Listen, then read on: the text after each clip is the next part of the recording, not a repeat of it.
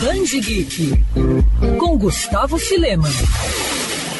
E a semana foi agitada para os fãs da Marvel, isso porque a editora enfim revelou os planos para o futuro do universo cinematográfico da Casa das Ideias durante um evento da Disney. Muito por conta da pandemia, todo o calendário de produções e estreias teve que ser alterado, mas nem por isso a Marvel deixou de divulgar as principais novidades para os próximos anos. Ainda sem data definida, Homem-Formiga 3 ganhou o subtítulo Quanto Mania e vai contar com o viajante do tempo Kang como vilão do longa. Quem também vai voltar a estrelar as telonas é a equipe mais bagunçada do universo. Os Guardiões da Galáxia. O terceiro filme da equipe deve estrear em 2023, ao mesmo tempo que um especial de Natal dos heróis e um spin-off de curtas focados no bebê Groot vão ser produzidos. A Marvel também confirmou que a sequência de Capitã Marvel vai ter Iman Velani escalada com Miss Marvel. O Dia dos Investidores da Disney também trouxe novidades em relação ao serviço de streaming Disney Plus. Ao todo, 10 séries exclusivas da Marvel vão ser disponibilizadas no catálogo. Entre elas estão os seriados da Miss Marvel, Mulher Hulk, Cavaleiro da Lua e Gavião Arqueiro,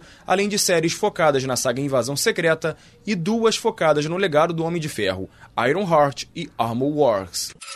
Quer ouvir essa coluna novamente? É só procurar nas plataformas de streaming de áudio.